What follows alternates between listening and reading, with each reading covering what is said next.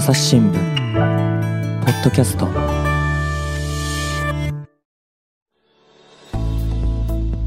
ピボット竹下さんとの議論を前回の続きからお送りいたします。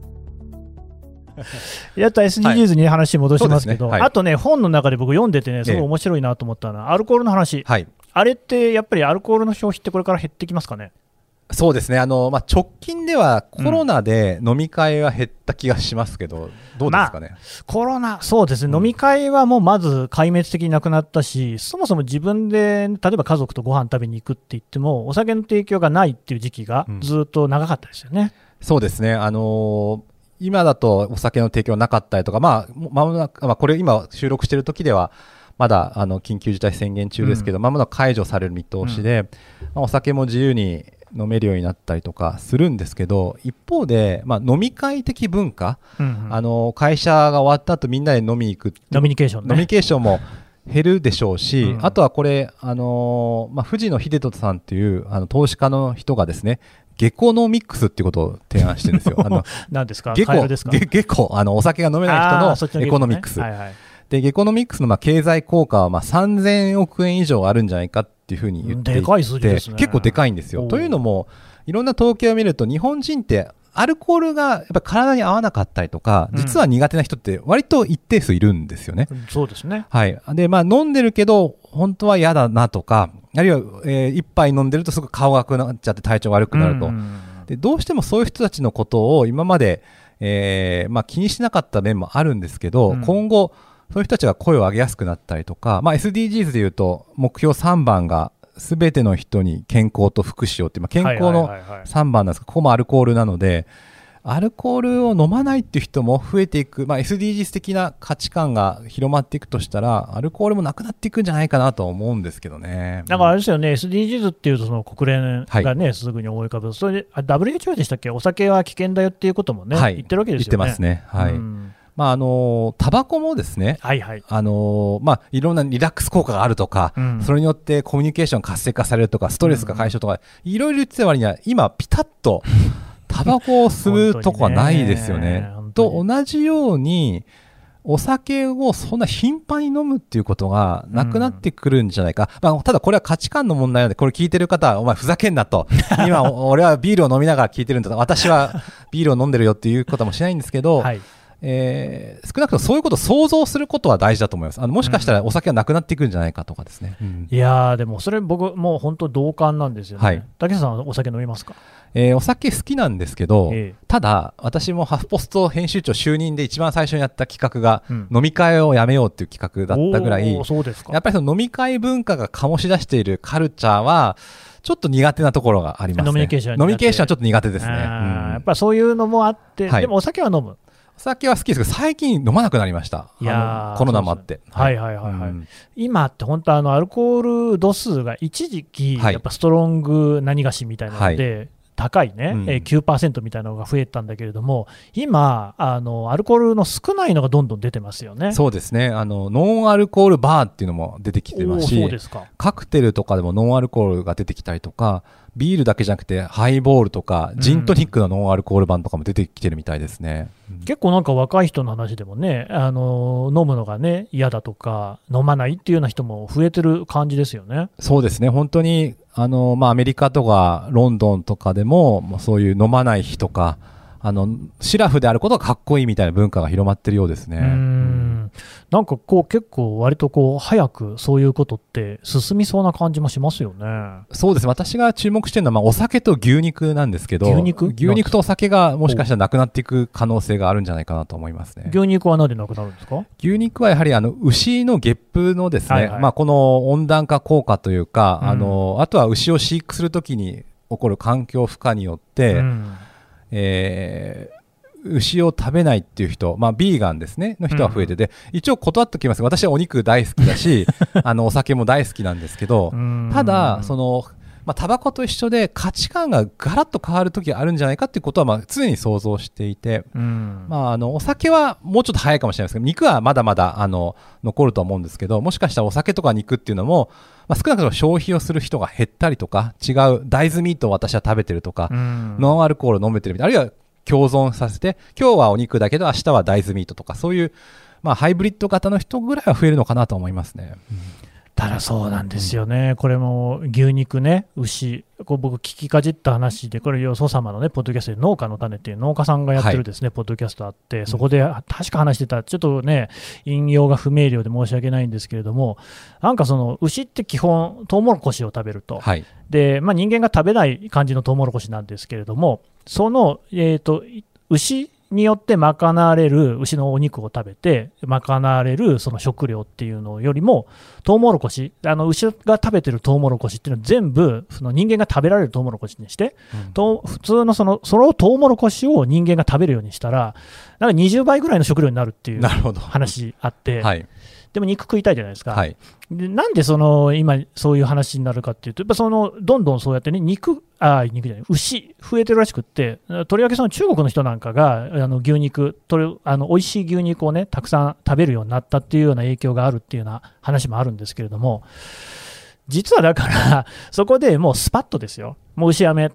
トウモロ全部トウモロコシ畑は人間が食べるものにするっていうふうにしたら、食料問題とか一気に解決なわけじゃないですか。そうですね。でも、そうはならないわけですよね。うん。ここら辺のこの人間の抱えるまあ業みたいなもの、うん僕もやっぱり牛肉も食べたいし、うんお酒も最近量は減らしましたけど、やっぱ飲みたいですしね、はいここいらがやっぱりまたもう一つ SDGs がきれいごとに感じられるところなのかなっていう。そうですね。あの、まあ、これ、ちょっとさっきもお話しした、まあ、どのぐらい早く変化させるべきか問題だと思うんですよ。あるいは、変化は、えー0を100にしたり、100を0にしたりするという、とりあえず20ぐらいを目指すみたいな、なるほど。まあ、ハイブリッド型も大事だと思うんですけど、まあ、肉に関してはですね、まあ、ビーガンの人ともよく最近話すんですけど、はいはい。当然環境のことを考えるとですね、もう一気に変わってほしいけれど、それは現実的じゃないし、一方で別の問題も起きると。でまあ、私も、あのー朝日新聞は宮崎総局、宮崎支局が出発点でしたけど、うん。宮崎とかって、宮崎牛って、まあ、一生懸命牛を育ててるさ農家さんの、本当にこれは、あの、例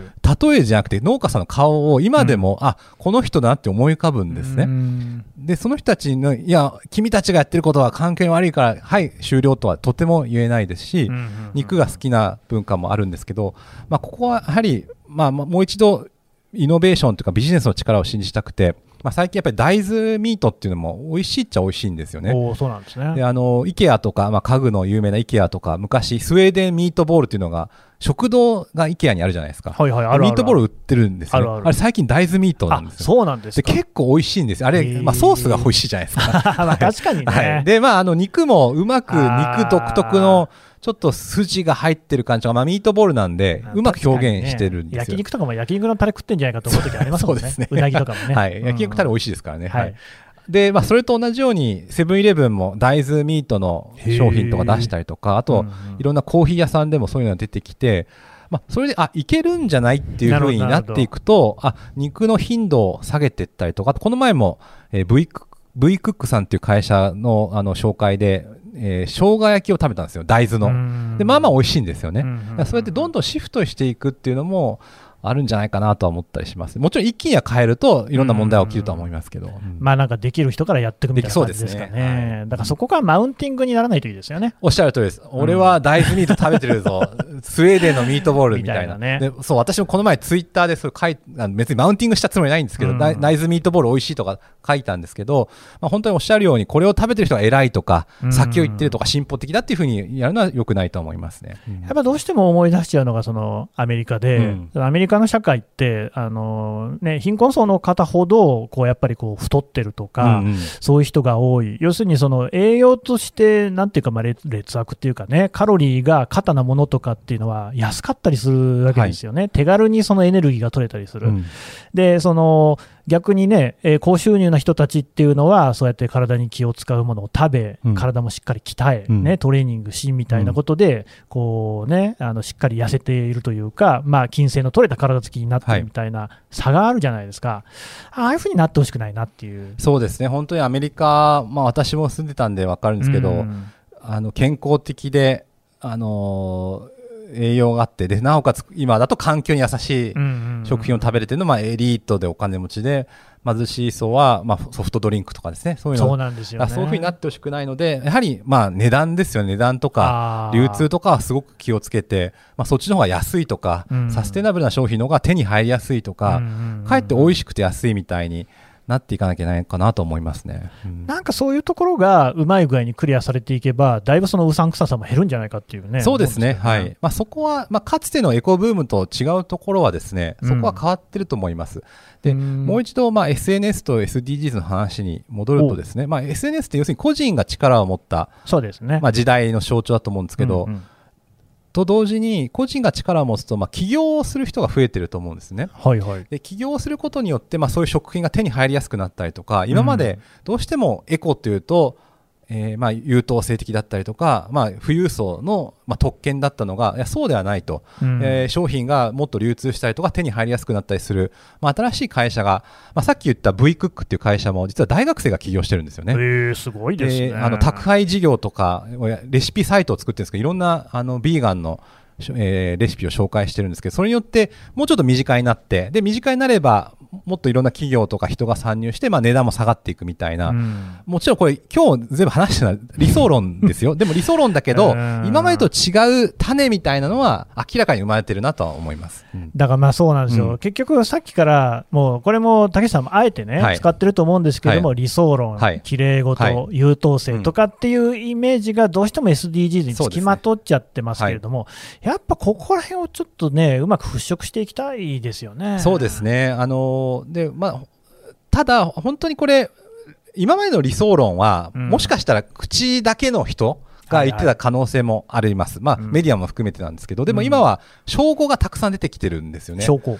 さっき言った大豆ミートボールとか、うん、ビーガンっていう会社ができたとかですね。実際うまい実際うまいとか、会社ができたとか、はいはい、なんか少しまあ、0、100ではなくなってて、少し0が1とか2とか、あるいは10とか20になってきてるのが今の時代なので、うん、あどうせこれは100の理想だねとか、どうせ現実は0だねとかでなくて、その100と0の間の数字をたくさん今出てきているので、なんかまあ自分の仕事としてはそれをもっと報じていきたいですし、まあ、これを聞いてる方も、あそういえば身近なこれはそうだねとか、うん、あ確かに変わったねとか、まあ、ジェンダーとか必ずそうだと思うんですけど、まあ、ジェンダーって SDGs の5番のジェンダー平等を実現しようですが、5年前より、今はちょっとはマシになってます。あの、森、ね、森喜朗さんへの批判も見てるとですね、うん、みんなが分かってきたっていうのがあります。そうそうあれ、一応やめましたからね。やめましたしね。あったとはいえ、はい、で、もしかしたら昔の日本では、そんなのは当たり前だろうとか、ね、気にするなっていう人がいたかもしれないけど、うん、ジェンダーは、もちろんこれ聞いてる方は、いやいや、全然変わってないっていうお気持ちはすごくわかるし、僕もそう思うんですけど、ちょっとは変わってる気がしますね。確かにね。うんそうそう、だからそういうちょっとこうね、良くなってる部分っていうのを見ていくのも大事。大事だと思いますね。いやー、そうなんですよね。ジェンダーとかも本当にそうですよね。いや変わりましたよね。本当に2、3年前もっと変な CM とか、まあそれこそ企業の話に戻ると、差別的な動画とか、どうしても女性があのある特定の役割を押し付けられてたりとかですね、うん、顔とか、まあ、あのお笑いもそうじゃないですか、いろんな顔とかを。ね、いや、うん、そう、でもあれも急速に変わりましたね。変わりましたよね。あの容姿いじりみたいなって、やっぱなくな、まあ、減りましたもんね。いや、明らかに減ったと思います。うん、なので、今の子供たちに、例えば20年前のお笑いを見せてた気に、どんな反応するんだろうっていうぐらい変わりましたよね。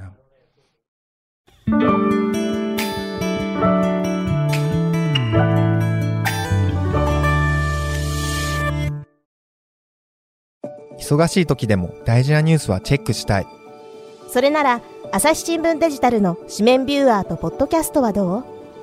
紙面なら見出しの大きさで大事なニュースが一目でわかるし、ポッドキャストは通勤中でもながら聞きできるよ。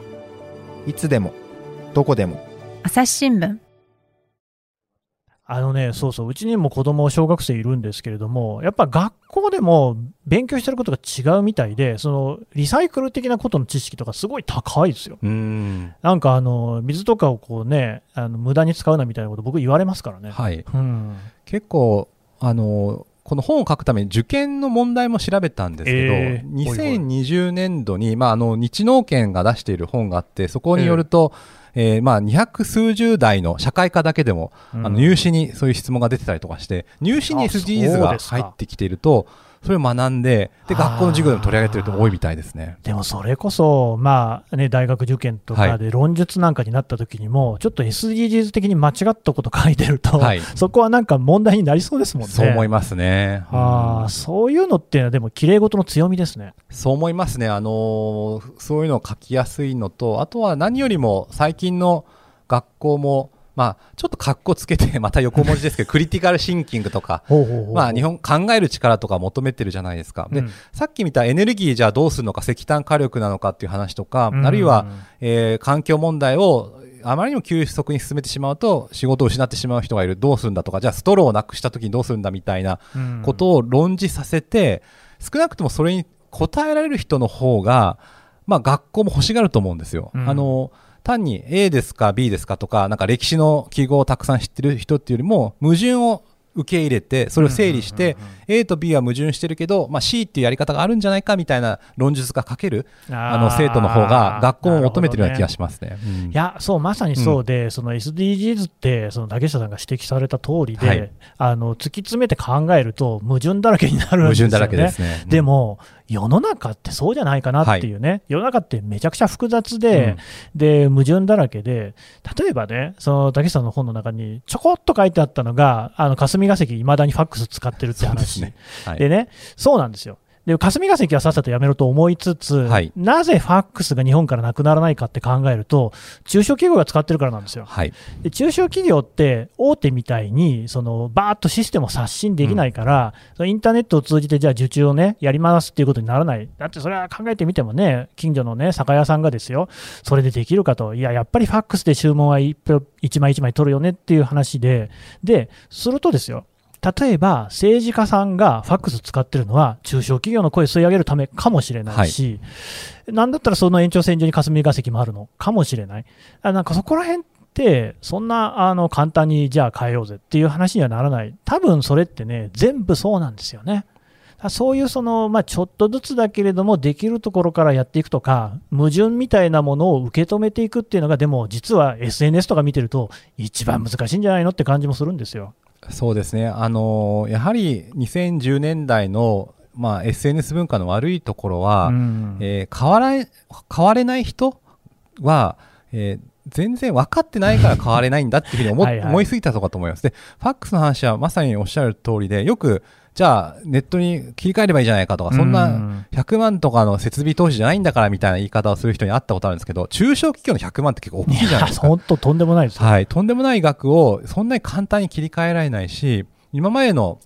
本当に毎日忙しい方、まあ、私も九州いたので工場とか回ったんですけど、うん。本当に忙しいので、ちょっとワークフローを変えるっていうのも、まあ難しいかっこいい IT 企業みたいになんかポストイットこうやって貼って、さあイノベーションだとかそういう DX ってわけにもいかないと。いかないですよね。うん。なので、当然その方たちも分かってますよ、それは。うん。メールの方がいいって。でもできないっていうことを、いや、お前は分かってないから、なんだ昭和の、お前とじゃないってじゃないっていういう、で、分かった上でどう変えていくかっていうモードに切り替えないとねいけないと思うし、その変わらない人たちがなぜ変わらないのかっていうことをもっと深く考える必要があると思うんですよね。うん確かにね、うん。そういう意味だと、だから僕はちょっと途中でちょっと出したね、選択的夫婦別姓とかも多分そうなのかなっていうね、うん。いや、あのーまあ、ある意味ですよ、はい。僕ももちろん夫婦別姓なんかできた方がいいに決まってると思ってるんですが、一方で、例えばじゃあ韓国を見たときに、うん。韓国はもともと夫婦別姓ですよ。はい。なんで夫婦別姓なのかっていうと、えー女性の方の性が、うん。その男性の方の性、えー家族、血縁に入れてもらえなかったっていうこう背景があるわけですよね、はい。つまりそれは女性差別なわけですよ。うん。だから別にその別姓であるか同姓であるかとかそういうことが問題なんじゃないっていうところがあるじゃないですか。はい。でもう一つ言うと、やっぱりそれってその国の成り立ち、歴史みたいなのも違っていて、日本って、まあ言うてですよ、ほとんどの人に名字っていうものができたのって、まあ明治になってからなわけですね、それまでって、全然そのみんな、まあ、あの農民はね、名前だけだったっていう、名前しか名乗れなかったっていう武士のものだったから、あれは、時代なんかがあったりすると。でそうすると、そのなんでじゃあ武士が名字名乗ってるかっていうと、それでもってその荘園っていうものをですね、荘園って昔ですけれども、うん。でで田んぼみたいなのあって、そこから年貢集めて、うん。でそれはこの人のものですっていうようなことを明らかにすると、うん。そもそもなんで僕たち名前持ってるかっていうと、多分戸籍を作るためなんだけどね、えー大化の改新ですよ、あの頃にですね、うん。高知公民って言って、天皇のものっていうことになったわけですよね。うん。その時に、こう、素養地を取ると、えーその区分殿みたいなのを作ると。いうことになった時に、なんで僕今こんなことすらすら言ってるかっていうと、子供が勉強してるからなんですけど、なるほど。ね、その時に、田んぼっていうものを管理するときに、えー成人男性だったらこんだけ、女性だったらこんだけみたいなのを管理するために、名前っていうか、識別が必要になった。うん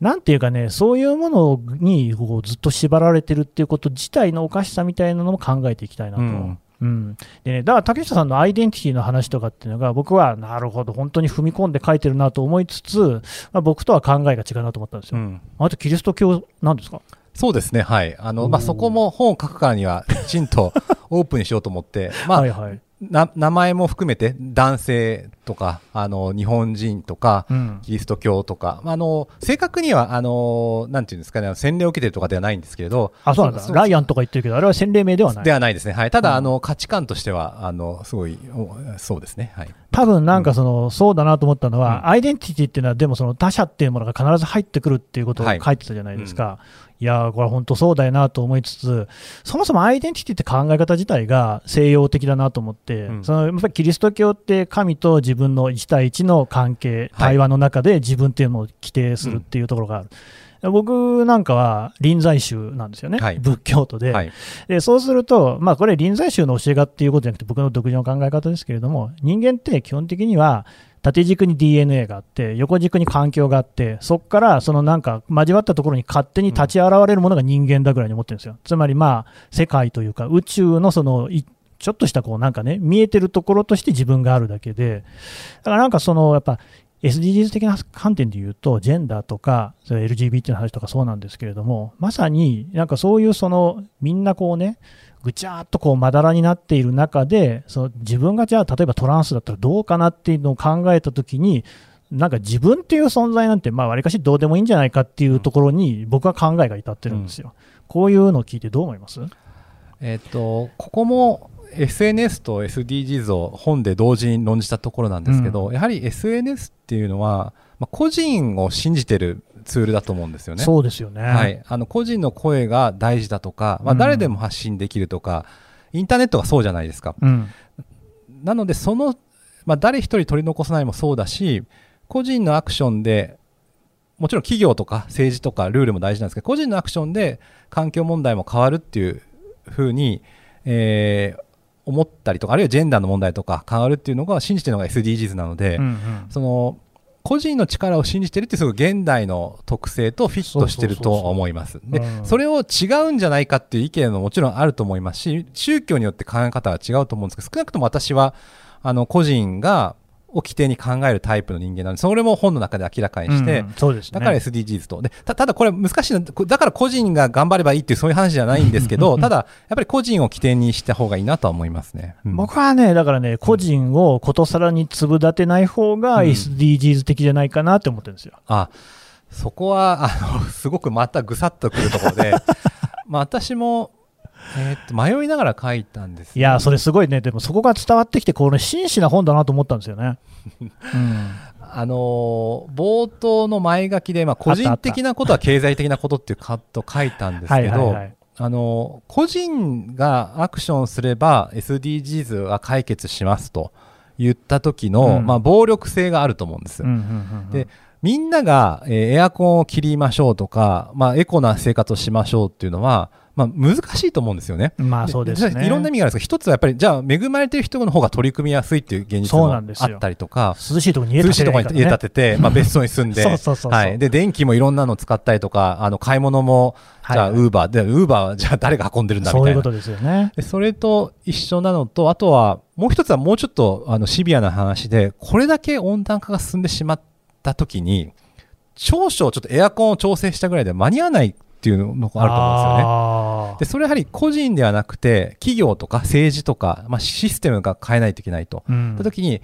まあ、個人で頑張ろうっていうのは、まあ、ある意味面積しちゃうんですよね。本当は企業とか政治がやらなきゃいけないことを、皆さんの力でやりましょうって言自己責任的なね。自己責任。まあ結う構ん、菅さんが言ってた自助と似てると思います。あーはいはい本当は政治がやらなきゃいけない領域を、一見これ正しいんですよ。個人も頑張りましょう。もちろん個人も頑張りますよ。それはねそそうですはい。そんな別に政治とか企業に頼りきれないし、僕も頑張って、うんえっ、と、エコバッグとか使ったり、まあ、ペットボトル使わないようにしますけど、はいただそれは限界あると。しかも、それができない人もいるし、僕ももしかしてできなくなるかもしれないときに、そうですね。やっぱ個人じゃないよねっていう、その個人とチームとか企業を行ったり来たりするっていうことを、すごく書きたくて迷いながら書いた本なので、そすごく、あの、ぐさっときた質問ですかね。いや、でもだら、からそういうまさに矛盾とか迷いみたいなものをはい肯定できるっていうところも、多分その SDGs 的な考えなのかなっていうね、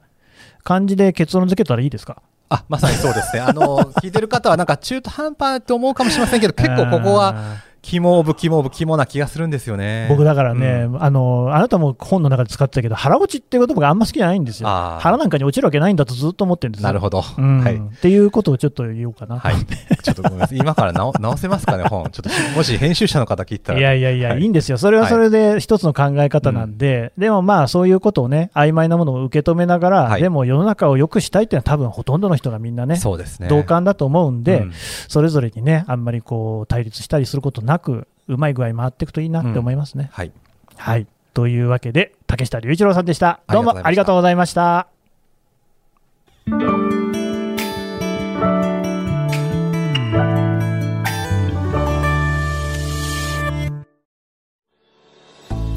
はい、というわけで竹下隆一郎さんのお話を伺ってきました。最後にもう一回本の宣伝をしてもらいましょはい、あの、ありがとうございます。はい。あの、ちくま新書から出ました、えー SDGs が開く、えービジネス新時代という本を書かせてもらいました。で、これは、